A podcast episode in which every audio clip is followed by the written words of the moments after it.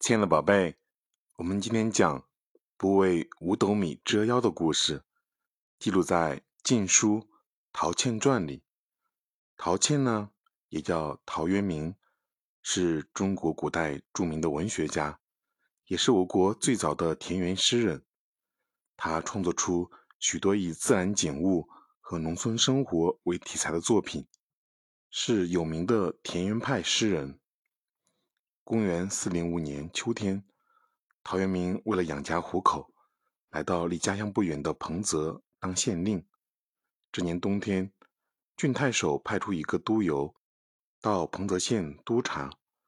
督邮呢，品位很低，但是呢，有些权势，在太守面前说话好歹就凭他那张嘴。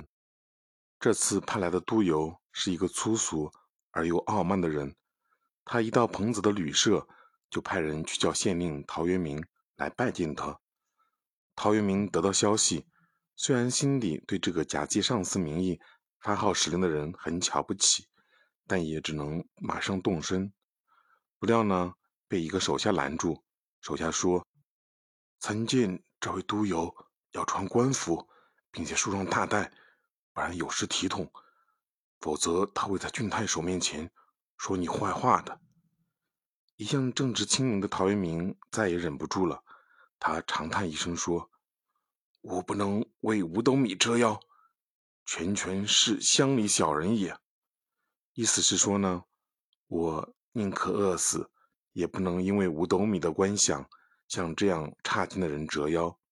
说罢呢，他索性取出官印，把它封好，并马上写了一封辞职信。辞去了只当了八十天的县令职位，从此再也没有做过官。从官场退隐的陶渊明，在自己的家乡种田，过起了自给自足的田园生活。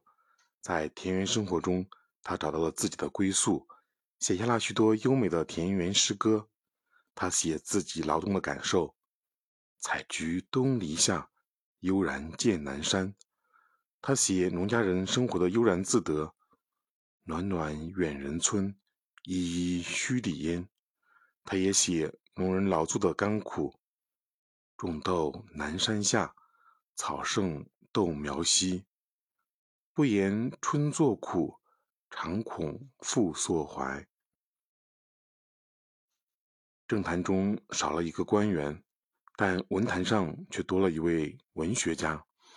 陶渊明不为五斗米折腰的故事，成为中国知识分子刚正不阿、不趋炎附势的写照。